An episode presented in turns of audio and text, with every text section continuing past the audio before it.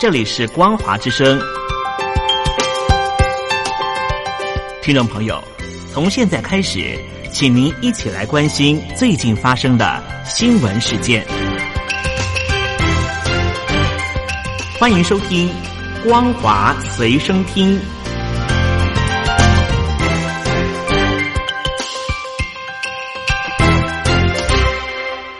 大陆听众朋友，您好，欢迎您收听这节《光华随身听》，我是东山林。美国海军第七舰队的伯克级驱逐舰“罗素号”在礼拜四的时候穿越了台湾海峡，时间恰好是六四天安门事件三十一周年。对此，美国第七舰队表示，这是展现美国对于自由开放印太地区的承诺。根据美国。军方的第七舰队的脸书发布的消息，罗素号正部署于第七舰队，以支持印太地区的安定和稳定。这是美国的军舰从五月十三号伯克级的驱逐舰麦肯贝尔号从北到南穿越台湾海峡之后，再度由美国的军舰穿越台湾海峡。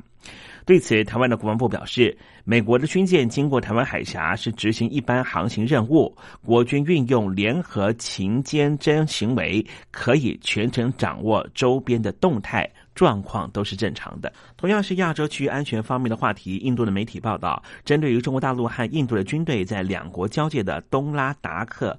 班公湖和加万谷以及迪姆乔克三个地方对峙，中印的军方预定在六号要举行中将级的会谈。为了营造双方的会谈气氛，在加万谷的对峙点，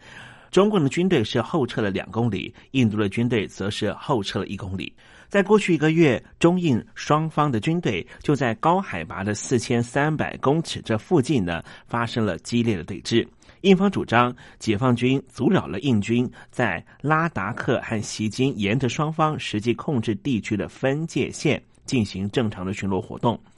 中方则是指出，印军已经超越了界限，擅自的闯进了加万谷。也因此，双方对峙持续升高，都在大幅的结集兵力。这也是两军在二零一七年在喜马拉雅山山脉附近的高原发生了将近三个月对峙之后最严重双方的军事对峙冲突。而根据情报机构所透露的消息。中国大陆的军队投入了三个旅，总计有数千人；印度方面则是部署了三千人的增援部队。而根据来自于香港的情报组织的透露，印度在边界的兵力上面对于中国方面有六比一的优势。继续来关注的是美中关系。美国的运输部宣布，从六月十六号开始禁止中国的客机飞往美国，以此向北京施压，要求让美国航空复飞。还强调，如果特朗普总统亲自下令，禁令可能会提前实施。有许多中国大陆的网友得知消息之后，都是气愤难平，在微博留言说：“在美国的中国人，赶快回到祖国吧。”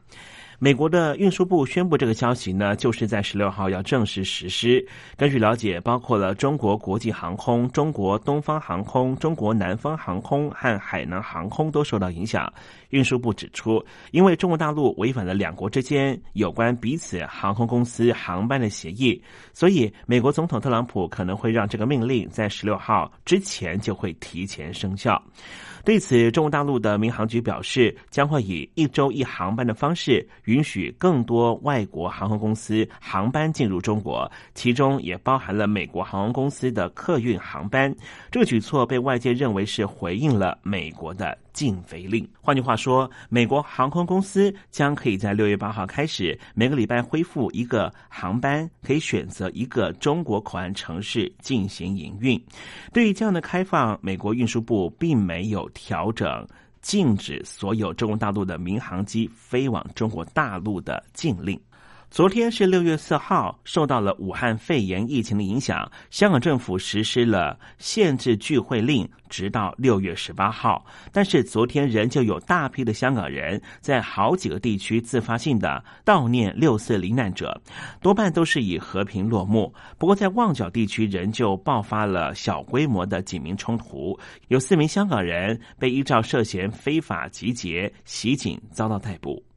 昨天就是一九八九年中国六四民主运动事件三十一周年的日子，香港的泛民主派组织，就是香港市民支援爱国民主运动联合会，就在。香港岛的维多利亚公园举行了年度例行的纪念六四事件周年的烛光晚会。虽然香港警方以疫情为由没有许可集会，但是昨天晚上仍旧有许多的民众到场响应，举起了烛光悼念六四死难者。香港媒体。表示说，这场活动有超过一万多人参加。有鉴于中国大陆呢是强行的推动香港版的国安法，民主派忧心这一次的晚会恐怕成为绝响。而同时，中国大陆的名誉人士也举办了六四三十一周年的线上纪念会，一次两度遭到骇客攻击。主办单位表示，这显示。中共当局对于人民的记忆感到恐惧，并且表示已经就这件事情向美国联邦调查局等机构说明，提出希望能够介入调查。王丹等中国的名誉人士在美东时间四号的上午九点，也就是在台北北京时间的四号晚间的九点钟，透过了视讯软体 Zoom。举行了六四公祭和纪念会，但是会议开始之前，连结突然失效。经过调整之后，会议延后将近半小时举行，而且在进行一小时之后再度中断。主办单位发表声明表示，有理由怀疑这是中共派出的技术力量进行破坏的行为，对此感到愤慨和谴责，但是也同时感到光荣，指出说明人民的记忆使。中国大陆的领导阶层感到恐惧，真相的力量也让他们变得更为疯狂。